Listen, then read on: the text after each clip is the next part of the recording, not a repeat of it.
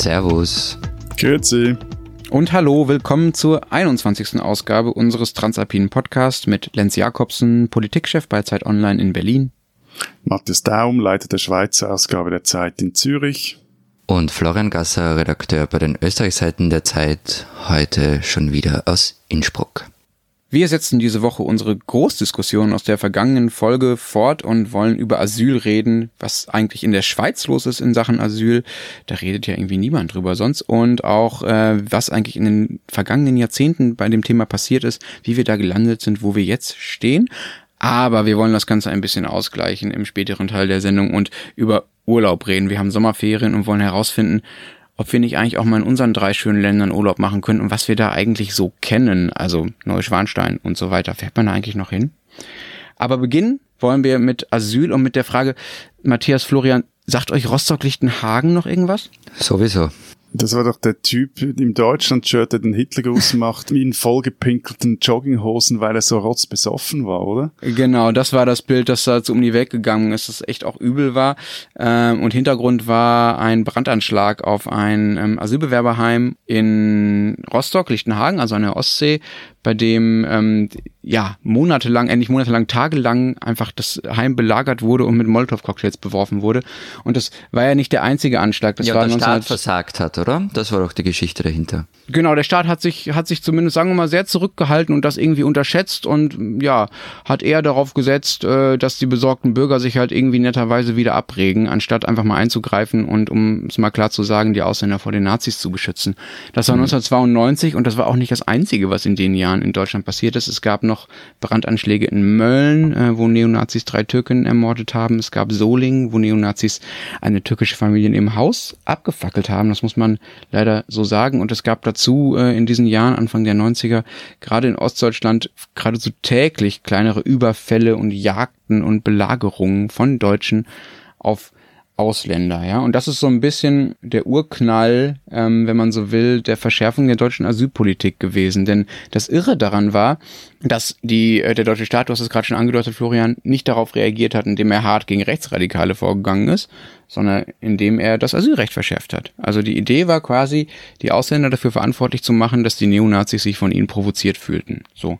Damals wurde das Grundrecht auf Asyl verhunzt, was äh, im Grundgesetz stand bis dahin in eine Langversion abgeschwächt äh, und es gibt eine ganz tolle Rede von Navid Kermani, einem ähm, deutsch-iranischen Schriftsteller, die hat er gehalten im Bundestag vor einigen Jahren und der hat den so verhunzten Asylparagraphen damals so beschrieben, als eine monströse Verordnung aus 275 Wörtern, die wüst aufeinander gestapelt und fest ineinander verschachtelt wird, nur um eines zu verbergen, dass Deutschland das Asyl als Grundrecht quasi abgeschafft hat. Naja, es ist interessant ist, dass zur eigentlich zur gleichen Zeit in Österreich auch die erste große Wende in der Asylpolitik eingetreten ist, also Anfang der 90er Jahre, noch vor dem Beitritt zur EU. Das, Öster das Asylrecht wurde rigide, Hintergrund waren natürlich die Flüchtlingsbewegungen aus Ex-Jugoslawien, aber natürlich auch der Aufstieg von Jörg Haider. Und damals wurde dann die sogenannte Drittstaatenklausel eingeführt, nach der ein Flüchtling, der aus einem sicheren Drittstaat nach Österreich einreist, kein Asyl gewährt wird. Das kennen wir heute in der EU als Dublin-Regel.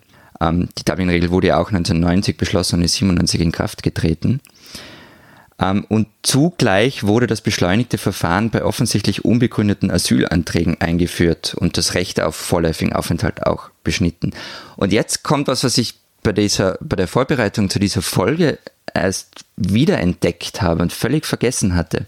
Österreich hatte gerade die EU-Ratspräsidentschaft, das wisst ihr vielleicht. Mhm. Und vor genau 20 Jahren hatte sie Österreich auch schon. Ähm, damals eine große Koalition, angeführt von der SPÖ. Und was tut also von den Sozialdemokraten. Von den Sozialdemokraten, genau. Und was tut diese Regierung? Sie legt ein Strategiepapier zur Migrations- und Asylpolitik vor, in dem die Entwicklung einer Asyl- und Migrationsstrategie auf europäischer Ebene anvisiert wird. Es ging da irgendwie um so konzentrische Kreise um den Schengen-Raum mit unterschiedlicher Kontrolldichte und so weiter. Aber wenn man es liest, geht es im Grunde um Abschottung, rigide Kontrolle und harte Abschiebepolitik. Ähm, der Vorschlag ist innerhalb der EU äh, ziemlich kritisiert worden. Es ist sogar gespro davon gesprochen worden, dass die Genfer Flüchtlingskonvention ausgehöhlt wird. Warum ich das eigentlich erzähle, obwohl es 20 Jahre alt ist, Österreich hat eben wieder den Ratsvorsitz und offenbar noch immer kein neues Thema gefunden. Zumindest kommt es mir so vor. Hm, hm. Was ich ja interessant finde, ist, dass das offenbar alles gleichzeitig war, ne? Also ja. Äh, das, was in was in Deutschland an Verschärfung passiert ist, das, was in Österreich an Verschärfung passiert ist und diese wirklich üble Dublin-Verordnung, die ja das quasi institutionalisiert zu sagen, wer in der Mitte Europas wohnt, hat halt Glück gehabt und wer am Rand wohnt, hat halt Pech gehabt, genau. weil der muss sich um die ganzen Flüchtlinge kümmern. Ja, aber dieses Dublin-System ist ja auch bis zu einem gewissen Grad ein Schönwettersystem. Und Klar. dazu kommt, und dazu kommt, als es geschaffen wurde, war einfach die, die, die, die Flüchtlingslage eine andere. Also Florian hat das vorhin angetönt. Da waren die, Balkankriege, dann auch 99 noch der, der Kosovo-Krieg, als die Schweiz mehrere Zehntausend Flüchtlinge aus dem Kosovo aufgenommen hat. Das waren also Flüchtlinge, die nicht äh, jetzt übers Mittelmeer kamen, die nicht aus äh, Nordafrika oder aus äh, zum Beispiel Afghanistan kamen, sondern die, da war dann zum Beispiel Österreich das Erstaufnahmeland. Also vor diesem geopolitischen Hintergrund muss man vielleicht auch diese, diese Dublin-Verordnung oder die Entstehung der Dublin-Verordnung entstehen. Österreich, Matthias, Österreich war noch nicht Mitglied der EU, als Dublin beschlossen wurde. Nur so nebenbei. Mhm. Genau, aber, aber kannst, ja. der, der, Kontext war halt auch ein, ein geopolitisch ein, ein anderer. Und das, ja, was ich in der letzten Sendung gesagt habe, dass Asylpolitik wie alle Politik immer auch eine Reaktion auf etwas ist, was, was geschieht. Vielleicht um hier noch einen Bogen zu, zur Schweiz zu machen. Also in der Schweiz waren die Entwicklungen plus minus gleich. Also in den vergangenen 40 Jahren hat die Schweiz ihr Asylrecht immer und immer wieder verschärft immer auch als direkte Reaktion auf eine Zunahme der Asylgesuchszahlen. Begann das gleich recht weit zurück, 1979 mit dem ersten eigentlichen Asylgesetz der Schweiz. Vorher war das nur so irgendwie verteilt, die Gesetzeslage irgendwo geregelt, aber dann gab es ein erstes eigentliches Asylgesetz und damit fiel die Anerkennungsquote von Asylbewerbern von über 80 Prozent in den 1970er Jahren auf fünf bis 15 Prozent schließlich Mitte der 1990er Jahren. Mhm. Und gleichzeitig stieg ab Mitte der 80er Jahre die, die Zahl der jährlichen Asylgesuche stark an. 1991, das war der Peak, waren es etwa 40.000 Gesuche. Die Schweiz hatte damals 6,8, also knapp 7 Millionen Einwohnern die Verschärfung nahm dann immer, also das, wenn man das historisch anschaut, das ist einfach so eine Kaskade von Jahreszahlen, in, da das Asylgesetz mal und mal verschärft wurde. In den 90er Jahren wurde dann die Asylrekurskommission geschaffen, konnte also die äh, Asylbewerber erstmals auch vor einer unabhängigen Instanz gegen ihren Entscheid oder Nicht-Eintretensentscheid dann klagen. Gleichzeitig wurden aber auch Zwangsmaßnahmen zur Ausschaffung von abgewiesenen Asylbewerbern eingeführt. Das wiederum hatte, und hier, hier kommt der, der Link dazu, wie die Schweiz in Europa eingebunden ist, das hatte bereits in den 90er Jahren damit zu tun, dass die Schweiz in Europa langsam unter Druck geriet. Denn als das Dublin-System nachher noch eingeführt wurde, bedeutete das für die Schweiz, sie war nur noch eines der wenigen Länder in Europa, in dem abgewiesene Asylsuchende aber, ein weiteres Gesuch stellen konnten. Aber Matthias, mhm. ähm, die Schweiz war doch, war die vor Anfang ein Teil von Dublin? Nein, sie war also so, so richtig fix mit, macht sie seit Ende 2008 bei Schengen mm. Dublin, hat dann 2009 auch die Frontex-Verordnung übernommen hatte vorhin eben die, diese, diese Angst in der Schweiz, dass man da plötzlich zum einzigen Zweitantragsland wurde, war relativ groß die, die Anträge hielten sich dann aber sehr in Grenzen. Aber Matthias, vielleicht, ich würde dann vielleicht noch ganz kurz gerne über, über wie es Asylwerben in unseren Ländern geht und was da gemacht wird reden. Aber was mich schon interessiert, das habe ich vergangene Folge schon angedeutet. Die Schweiz kommt nie vor im äh, europäischen Asyldiskurs. Nie.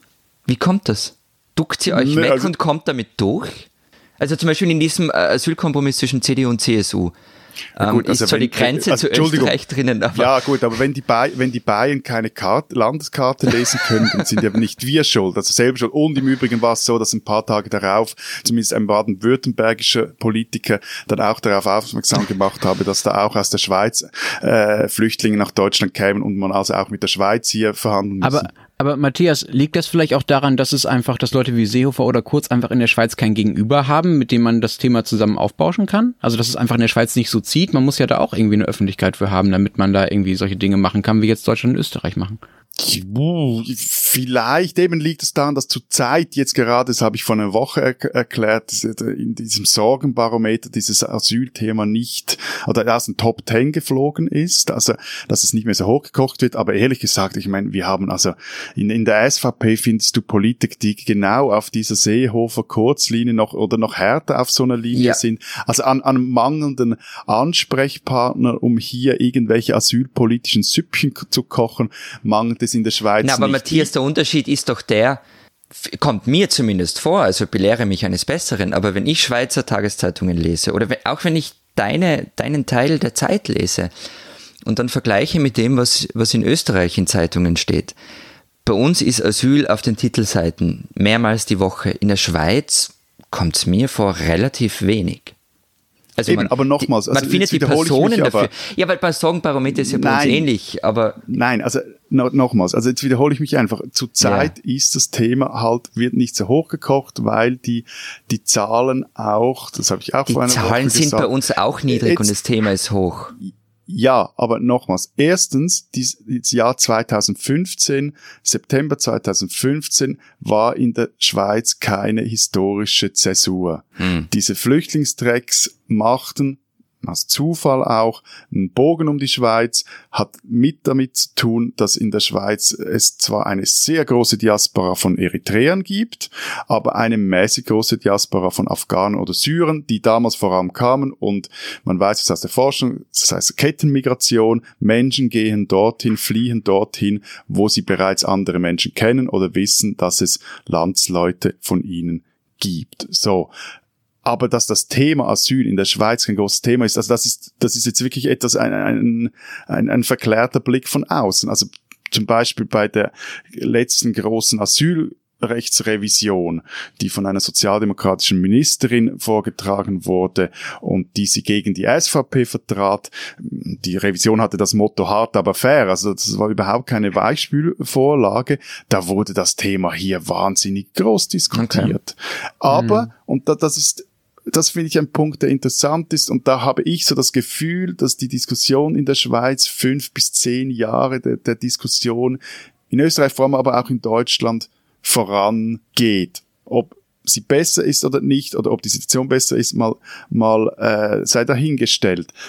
Nach dem neuen System sollen Asylsuchende in der Schweiz innerhalb von 72 Stunden, nachdem sie ihr Gesuch eingereicht haben, einem sogenannten Bundesasylzentrum zugewiesen werden. Das sind große Zentren, verschiedene verteilt auf die Schweiz und an die in diesen Zentren, da gibt es dann auch Spezialisten für Dokumentprüfung, also Passprüfung, es gibt eine Rechtsvertretung für jeden, der an Asylantrag steht und es gibt eine Rückkehrberatung. Und innerhalb Matthias. von sind das schnell, ja? 10 bis 21 Arbeitstagen soll dann gleich eine erste Vorabklärung stattfinden. Also die Idee ist, die Verfahren werden schneller, die Leute haben schneller einen Entscheid. Wer einen positiven Entscheid hat, weiß schneller, dass er hier bleiben kann. Kann man gleich mit der Integration beginnen. Wer einen negativen Entscheid hat, der muss auch schneller wieder gehen. Also, okay, eine Frage dazu. Sind das Gefängnisse oder nicht? Dürfen die da raus? Jo. Bitte? Ja, du darfst auf jedem Asylzentrum eigentlich wieder raus. Nein. Also ein Gef Gefängnis, Gefängnis ist das nicht. Okay, also du darfst es verlassen. Gewisse Rayonverbote oder gewisse Einschränkungen, aber das sind, die, die, die stehen teilweise zumindest auch mitten in der Stadt. Okay, gut, weil also es gibt ja durchaus Beispiele, in denen das anders ist. Also teilweise liefen die CSU-Pläne darauf hinaus und auf Lesbos war es ein, zwei Jahre lang so, dass die Leute da nicht raus durften. Ähm, ich finde das äh, einerseits total gut, Matthias, was du sagst, und ähm, ich finde es aber auch so sehr, ehrlich gesagt, sehr obvious. Also ihr seid ja nicht weiter als Deutschland, überhaupt nicht. Deutschland verfolgt genau diesen Plan auch. Es ist halt ein bisschen was anderes, ob man das mit, ich weiß nicht, wie viel es, es bei euch im letzten Jahr war. Ich glaube, du sagst, das was von 18.000 oder so. Nein, aber noch, man, aber nochmals, das ist ob, aber, äh, zwei Dinge kurz. Also erstens mal, es gab äh, Delegationen auch aus Bayern, die das Asylsystem in der Schweiz rekognoszierten, um daraus zu lernen. Und der Punkt ist, dass das, was ich vorhin auch gemeint habe, es geht eben, glaube ich, nicht nur um, um Bilder, sondern es geht auch darum, ob ein System funktioniert oder nicht. Genau, ein System funktioniert halt leichter, wenn äh, es mit weniger Druck arbeiten muss, ähm, als wenn es mit mehr Druck arbeiten muss. Das ist was anderes, ob man das mit 18.000 oder mit 800.000 Menschen aber machen Aber nochmals, ihr habt 80 Millionen Einwohner, wir haben 8 Millionen Einwohner. Also es ist ist immer dieser Faktor 10.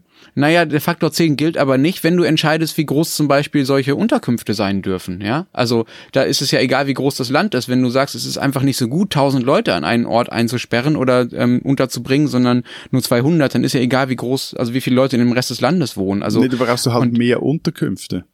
Ja, genau, dann brauchst du halt mehr Unterkünfte, aber das ist ja schwieriger. Und am Schluss ja. ist aber, aber, schwierig und teuer. Aber um mal sozusagen, um einmal, ich würde gerne noch einmal über diese Verfahrensdauer reden, weil es ja total spannend ist. Das ist, gilt ja so ein bisschen als der, der Knackpunkt, mit dem man eigentlich alles am einfachsten lösen kann. Ja, je schneller die Verfahren dauern, desto leichter, desto besser wird es entschieden, desto eher können die einen mit der Integration beginnen und die anderen können zurück, können abgeschoben werden oder freiwillig das Land verlassen. Ich finde das total logisch.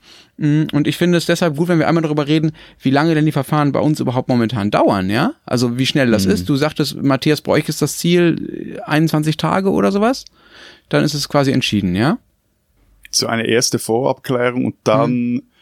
also wenn die Faktenlage relativ klar sind, das sind jetzt so die, die offiziellen Zahlen, weil das System wird jetzt testweise so durchgeführt, soll dann ab dem kommenden Jahr flächendeckend im ganzen Land implementiert werden geht davon aus, dass man eigentlich innerhalb von acht Tagen, wenn die Faktenlage klar ist, dass die Flüchtlinge Bescheid haben, negativen Entscheid wird abgeschoben, positiven Entscheid erfolgt eine sogenannte bevölkerungsproportionale Kantonszuweisung.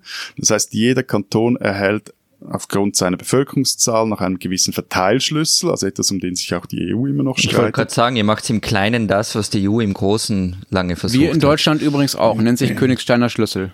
Mhm. Ja, und, und ähm, dann wird in den Kantonen und dort in ein Asylzentrum zugewiesen. Und wenn dann noch weitere Abklärungen trotzdem erfolgen müssen, wird der Asylbewerber trotzdem schon mal einem Kanton zugewiesen. Und das Ziel ist, dass dort, dass er nach spätestens zwei Monaten einen Bescheid hat. Also, und, und noch, also nochmals, dass man nicht falsch versteht, dieses System produziert auch Härtefälle. Es gibt Genau, das ist auch das Problem bei diesen, bei der Dauer von Asylverfahren. Also in Österreich dauern die im Schnitt 15 Monate, was ich schon irre lang finde, weil man nimmt den Menschen wow, ja, ja Lebenszeit weg. Und das, und manche dauern Jahre. Also das führt zu völlig irren Abschiebungen, bei denen Familien und Kinder de facto hier aufgewachsen sind, in ein für sie fremdes Land verfrachtet werden sollen. Also es gab zum Beispiel mal, das ist schon einige Jahre her, aber den Fall kenne ich halt ganz gut, in Vorarlberg ähm, gab es die Initiative einer Dorfgemeinschaft inklusive ÖVP-Bürgermeister, die sich mitten in der Nacht vor das Haus einer Familie gestellt haben und als die Polizei dann kam, um die abzuholen, standen da 200 Leute und meinten, es ist aber schon scheiße, was ihr da macht. Und dann wurde die halbe Landesregierung aus dem Bett geholt von den Polizeibeamten und die Abschiebung wurde gestoppt. Also, soviel ich weiß, lebt die Familie mhm. noch immer in Vorarlberg. Aber das sind ja, natürlich das ist, irre Dinge. Also, das, was, das ist tatsächlich skurril. Das gibt es in Deutschland mhm. auch immer wieder. Also an Schulen, ja, dass sich minderjährige genau, Schüler ja. vor ihre Mitschüler stellen, um zu verhindern, dass die abgeschoben werden, ja. Und der Hintergrund ist natürlich, dass das alles ewig dauert. Also in Deutschland ist die Verfahrensdauer momentan bei elf Monaten ungefähr. Das ist mhm. der Schnitt, ja. Also es ähm, gibt durchaus äh, viele Leute, bei denen es länger dauert. Und das Krasse ist ja, danach kommt ja noch oft ein Gerichtsverfahren obendrauf, weil du ja als Asylbewerber zu Recht Einspruch einlegen kannst gegen deinen Bescheid und sagen kannst, Moment mal, ich will will nicht nur zum Beispiel subsidiären Schutz, also diese Schrumpfversion von Asyl, sondern ich will das ganze Ding, ja, ich glaube, ich habe darauf Anspruch, ähm, dann lege ich dagegen Einspruch ein. Und die genau. Verfahren in Berlin zum Beispiel, um das zu entscheiden, dauern momentan drei bis vier Jahre. Das heißt, jemand, der 2015 hier hingekommen ist, dann erstmal elf, zwölf, dreizehn, vierzehn Monate in diesem Verfahren hing, und dann noch drei, vier Jahre da drin hängt in diesem, in dem Widerspruch, der weiß vielleicht erst 2020, was für einen Status er hier wirklich hat. Und in diesen fünf Jahren äh, kann man eine ganz, fast eine ganze Schulkarriere durchlaufen, ja, an einer, an einer weiterbildenden Schule. Oder man kann irgendwie einen Job haben. Also ich mache meinen Job auch erst seit fünf Jahren so, ja. Und dann ist man einfach de facto auf eine Art integriert, die eigentlich verhindern sollte, dass man abgeschoben wird. Aber es gibt ja bei euch dieses 3 plus 2 Modell zum Beispiel. Das finde ich relativ positiv. Also, weil in, weil in Österreich dürfen seit 2012 Asylwerber unter bestimmten Voraussetzungen, würde jetzt zu weit führen, eine, eine Lehre beginnen. Mhm. Ähm, und eine Autorin von uns hat zum Beispiel Betriebe in, der, in ähm, Oberösterreich besucht, in so einer Industrieregion. Und dort werden gerade Lehrlinge abgeschoben und die Unternehmer sind fassungslos und sagen, Leute, das ist der größte Schmarrn, den ihr machen könnt. Wir suchen händeringend Facharbeiter und dann schiebt ihr die motiviertesten ab, die wir haben. Genau, das ist also 3 plus 2 Modell besagt, dass du, ähm, wenn du eigentlich abgeschoben werden würdest, also wenn dein Asylbescheid negativ ist, du noch länger bleiben darfst, ähm, um deine Ausbildung erstens hier abzuschließen in Deutschland, mhm. wenn du eine hast, und zweitens aber auch, um danach noch zwei Jahre eine Anschlussbeschäftigung anzunehmen. Also du darfst dann noch zwei Jahre weiterarbeiten so. Und dann nach diesen zwei Jahren kann natürlich sich dein Integrationsstatus schon wieder völlig verändert haben oder die Lage in deinem Heimatland hat sich verändert und es gibt vielleicht gute Gründe, warum du dann doch dauerhaft bleiben kannst. Das ist ein ganz gutes Modell, um das zu tun, worüber wir nämlich viel zu wenig reden und was wir auch jetzt so in den letzten Minuten äh, besprochen haben, nämlich die Frage, ähm, wie kommt man eigentlich dazu, dass die Leute, die hier sind, dass die vernünftig behandelt werden und dass die sich auch vernünftig von sich aus integrieren, dass sie auch ihre Pflichten wahrnehmen, dass es da sozusagen, ähm, ja, dass es da zu einer, ähm, zu einer, zu einer, zu einer Verbesserung kommt und nicht darüber, wie man die Grenzen dicht macht. Ja, das ist eigentlich ein falscher Schauplatz. Sollten wir gesondert drüber reden. Ordnungspolitischer Antrag. Wir machen eine Folge über Integration. Das machen oh, wir. Das machen wir. Diesen Schweizer sollten Sie kennen. In der Westschweizer Medienbranche ist wieder mal die Hölle los. Der Zürcher Verlag Tamedia will die Tageszeitung Le Matin schließen. Dagegen wehren sich nun Redakteure und Verlagsmitarbeiter. Vergangene Woche traten sie sogar in einen Streik. Die Situation war völlig verkachelt. Schließlich musste der Kanton einschreiten und die Parteien zu Mediationsverhandlungen an einen Tisch bringen. Da aber trat ein Mann auf den Plan, den ich in dieser Rubrik schon lange mal vorstellen wollte. Christian Constantin, vermutlich der durchgeknallteste Walliser, den es gibt, und die Walliser sind nun mal wirklich nicht dafür bekannt, allzu durchschnittlich und anpasserisch zu sein. Eigentlich ist Constantin ein Bauunternehmen, Unternehmer, ein recht erfolgreicher. Bekannt ist Constantin aber vor allem für sein Engagement beim FC Sion wobei das immer mal wieder in ein Überengagement kippt. Niemand verberatet derart viele Trainer, in keinem anderen Club wechselt die Kaderzusammensetzung derart schnell wie beim FC Sion. Und wer Constantin als Experte am TV beleidigt, der muss damit rechnen, dass der Mann ihm beim nächsten Rencontre kein Scheiß, physisch attackiert und ihn in den Hintern tritt. Rolf Ringer musste da diese schmerzhafte Erfahrung machen. Gut, Konstantin wurde dann gesperrt, durfte lange nicht ins Stadion. Jetzt ist er aber zurück und er will in Medien machen. Er schlägt nämlich Tamedia vor, aus Le Matin eine Sportzeitung zu machen. Noch ist unklar, ob Constantin dazu lediglich das Geld und die Sponsoren ranschaffen soll oder den Laden gleich ganz übernimmt. So oder so, in der Westschweizer Medienszene fragt man sich bereits heute, ob der Verleger Constantin, der einst mehr Trainer oder mehr Chefredakteure pro Saison verheizt. Christian Constantin, diesen Schweizer sollte man kennen.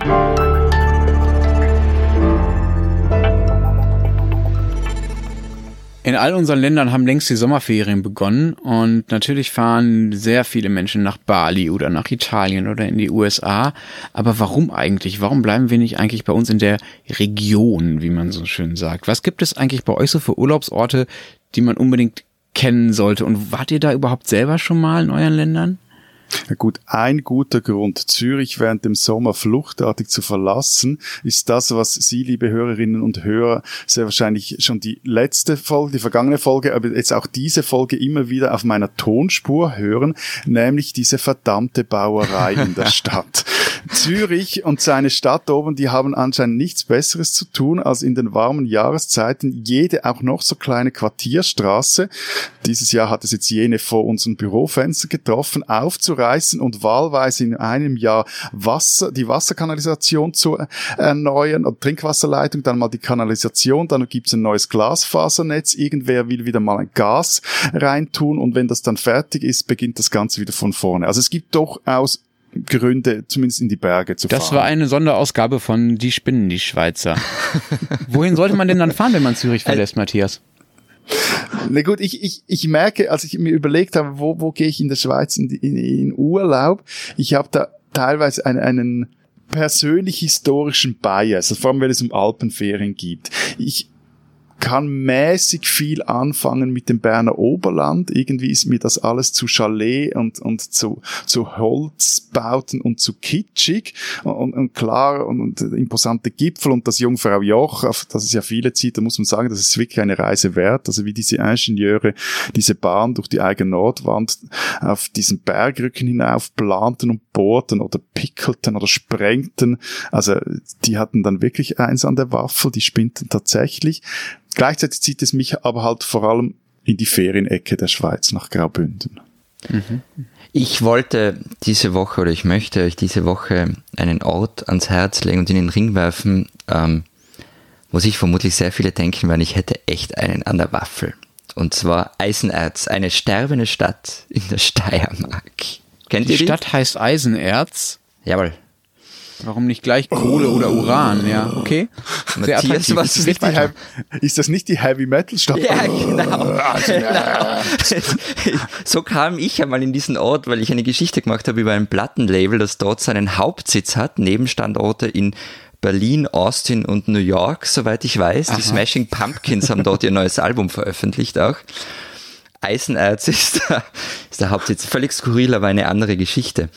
Warum Eisenerz? Eisenerz war früher eine brodelnde Bergbaustadt. Ähm, vom brodelnden Bergbau ist nicht mehr allzu viel übrig. Und heute stehen wirklich ganze Stadtviertel leer. Also komplett leer. Da kann man Straßenstriche entlang gehen, wo Häuserzeilen stehen, wo niemand drinnen wohnt. Ich mag ja diesen Flair erstens. Zweitens ist es einfach schön dort, also man kann wandern gehen, es gibt dort, es gibt dort Berge und alles, was man so braucht für einen schönen Urlaub. Und inzwischen gibt es auch so Initiativen, dass man diese, diese leerstehende Stadt oder diese zum Teil leerstehende Stadt auch nützt touristisch. Es gibt im August jetzt das Rostfest, völlig abgefahrenes Festival, auch Voodoo Jürgens tritt dort auf. Und man kann in diesen leerstehenden Häusern zum Beispiel Sag übernachten. Sag mal, wer tritt da auf? Voodoo Jürgens, den hatten wir bei Dankeschön. Ich wollte nur verhindern, dass irgendeiner unserer Hörer meint, wir hätten Udo Jürgens wieder zum Leben erweckt. Ach so, nein, nein. Ähm, und also Urban Camping nennt sich das, was dann dort gemacht wird. Also es ist spottbillig ähm, und es ist mir ein Rätsel, also warum das ein, touristisch nicht besser funktioniert. Super. Also eigentlich ein, ein Detroit in den österreichischen Alpen. so ungefähr, ja. Also ich finde, wenn man, wenn man Wanderurlaub verbinden will mit ein bisschen was anderem, dann sollte man es zumindest mal in Betracht ziehen. ich könnte mir das ganz lustig vorstellen. Mich zieht es ja in den Bergen eigentlich eher so an die Orte, in denen auch noch etwas anderes funktioniert als nur noch der Tourismus. Ich glaube, das ist ja. auch so ein Faktor, der mich jeweils stört. So diese äh, servile Unterwürfigkeit in den großen Tourismusdestinationen, das nervt mich auf die Dauer. Ich mag auch dieses... Du magst beschimpft werden, oder? Weil du Tourist bist. Ja, das ist mir nicht per se unsympathisch. Ich schimpf dann auch teilweise zurück, aber nicht so dieses, äh, diese totale Service-Mentalität, bei der du dich in einem riesigen Ressort fühlst. Das, äh, nee, das, das mag ich nicht noch. Also darum lieber kennt Orte, ihr, an denen es auch. Kennt ihr eigentlich die Piefke-Saga, diese Filme? Nee. Nee. Ach, Hausaufgaben bis zum nächsten Mal über den, oder über den Sommer. Da geht es genau um diese Unterwürfigkeit der Tiroler gegenüber dem deutschen Gast. Super. Mhm. Karl Friedrich Sattmann auf Sommerurlaub in Tirol, im Zillertal. Ich muss ja sagen, ich finde, ähm, ich finde Unterwürfigkeit auch doof und ich finde Großressorts auch doof. Also, dass man das Gefühl hat, man lebt, man wohnt, man macht in so einer Art Themenpark-Urlaub, dass der dann irgendwie dicht macht, wenn man abends ins Bett geht. Aber ich muss halt auch sagen, ich finde es auch ganz schön, wenn es irgendwo wirklich schön ist, ja. Und dann ist mir ehrlich gesagt auch egal, ob daneben noch irgendwie in funktionierende Industrie steht. Also ich meine, ich wohne in Berlin, ich bin einfach, ich bin einfach froh, wenn es irgendwo schöne Holzbauten gibt, wie du gesagt hast, Matthias. Also ich mag das ganz gerne, ja, weil das einfach ein Kontrastprogramm ist. Ich muss nicht irgendwie roughes Straßenleben haben, weil das habe ich hier irgendwie in Berlin jeden Tag. Okay, so. okay. Das habe ich auch, okay, da hab ich auch nicht gemeint. Da hab ich, dann habe hab ich, ich nur, nur, kurz zu meiner Ehrenrettung, gleicher Gasse, habe ich auch nicht gemeint. Funktionierende Wirtschaft in den Bergen meint mehr biologische Landwirtschaft, meint irgendeine eine, eine Verkehrsverbindung, die noch wichtig sind, Pässe, äh, früher Schmuggel, so, das, das, das habe ich eigentlich mehr damit Okay, gemeint. nicht steril sein, ja, das verstehe ich, ja. Dann habe ich aber für den Lenz auch noch einen, einen klassischen äh, Touristentipp für Österreich, nämlich das Salzkammergut. Also früher große Teile davon Privatbesitz der Habsburger und die wussten echt, wo es schön ist. Ah, schön. Aber du warst ja noch gar nicht dort. Äh, ich, ich bin, ja, ich muss gestehen, ich habe noch nie Urlaub im Salzkammergut gemacht. Habt ihr eigentlich, ist, habt ihr eigentlich schon mal Urlaub in Deutschland gemacht? Ähm, Yep. Ja, doch. Schon mehrmals. Und ich wo? war in Hallig-Hoge eine Woche. Ah ja, toll. Da hast du ja, ja. was Besonderes rausgesucht. Sagst du nochmal kurz, was das, was das ist? Das ist, da kommst du gar nicht weg tagsüber, ne? Genau, also das ist an der Nordsee. Das war mit der Schule noch, weil wir einen recht engagierten Biologielehrer hatten und äh, die Ringelgänse dort auf ihrem Zug nach Süden irgendwie Zwischenstation machen.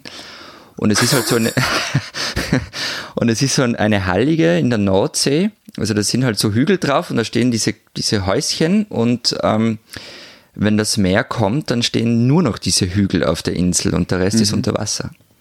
Mhm. Äh, ja gut, also ich war schon mehrmals halt das Städteurlaub in Deutschland, Berlin, Hamburg, das was man halt so macht, wenn man nicht nur zum Arbeiten dort ist. Aber ich war auch mal eine, eine Woche segeln auf Rügen und da haben mich zwei Dinge beeindruckt. Zum einen Prora, diese Kraft durch Freude Monstersiedlung, äh, ein unglaublicher Bau, der da hingeklotzt wurde und der so groß ist, dass alle nicht genau wissen, was man eigentlich jetzt mit dem anfangen soll. Und da wollte Hitler seine, sein Siegervolk zum Urlauben hinschicken damals, ne? Genau, und nachher glaube ich auch die DDR hat das dann halbwegs übernommen oder so. Das war das eine. Und neben dem Segeln, das auch sehr schön war, aber das andere war eine Begegnung im Supermarkt, als wir also angestanden waren, das war glaube ich die, an der Fleischtheke und sich eine westdeutsche Urlauberin oder ein Urlauberpaar in einer Art und Weise über die ostdeutsche Bedienung mokiert hat oder hergezogen ist, dass ich als Schweizer dort stand, der ja immer so findet, ja, Ostdeutschland, Westdeutschland, macht's mal nicht so einen Aufstand darum und dort gestanden bin und dann wirklich interveniert habe, ob die eigentlich, ob sie eigentlich noch alle Tassen im Schrank habe, so irgendwie mit dieser äh, Dame hinter der Theke umzugehen. Und also auch so Mini-Kulturgeschichte im Urlaub, das mir sehr geblieben ist. Ich Aber finde das eine ein wunderbares Beispiel für Völkerverständigung, dass die Schweizer auf Rügen die Ostdeutschen gegen die Westdeutschen verteidigen. Fantastisch. Aber wo fährst, fährst du, fährst du in Deutschland in, in Urlaub? Ja, ich fahre tatsächlich, also von Berlin aus ist die Ostsee ja sehr, sehr nah, also Rügen ist mhm. sehr, sehr nah zum Beispiel. Ähm, und ich fahre gerne im Winter an die Ostsee. Das klingt total irre, weil es da total kalt ist, man äh, am Meer nur langlaufen kann und eigentlich weggewirrt wird und äh, es Schnee liegt und es total unwirtlich ist.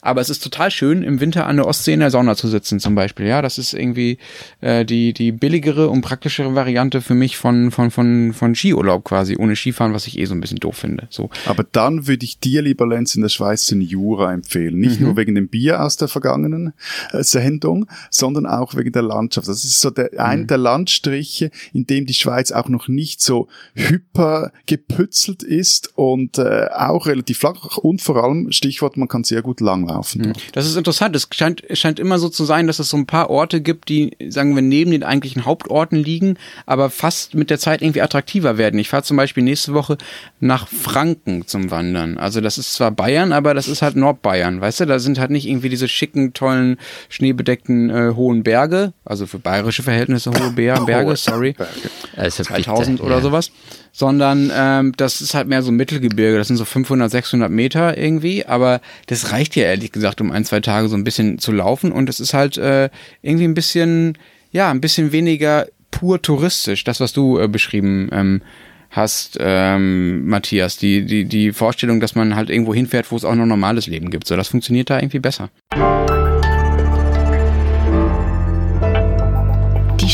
Die Schweizer. Am 19. Dezember 1947 erschüttert eine gewaltige Explosion das Dörfchen Mitholz im Berner Oberland. Das Munitionsdepot der Schweizer Armee, tief in den Fels gebaut, explodiert. 7000 Tonnen, neun Tote, unter ihnen vier Kinder, zahlreiche Verletzte. Das Dorf ist platt, die Bahnstrecke von einem Bergsturz, der die Explosionen auslöste, verschüttet, ebenso die Straße nach Kandersteg. Das Ganze macht den Eindruck einer Ortschaft, über die der Krieg mit Bomben und Artillerie hinweggerast ist, notierte damals die NZZ. Tags darauf reist der Verteidigungsminister an, um der Bevölkerung Trost zu spenden. So, und fast 71 Jahre später sitzt wieder ein Schweizer Verteidigungsminister in Mitholz. Er hat schlechte Neuigkeiten. Experten haben errechnet, dass von verschütteten Munitionslagern noch heute eine viel größere Gefahr ausgeht als bisher angenommen. Bereits ein leichtes Erdbeben oder eine Erschütterung durch eine nahe Sprengung könnten die langsam vor sich hin rostenden Bomben in die Luft jagen. Die beste Armee der Welt sollte die Schweizer einst erhalten sollen besser mal schauen, dass sie das eigene Land nicht hochgehen lassen. Die spinnen die Schweizer.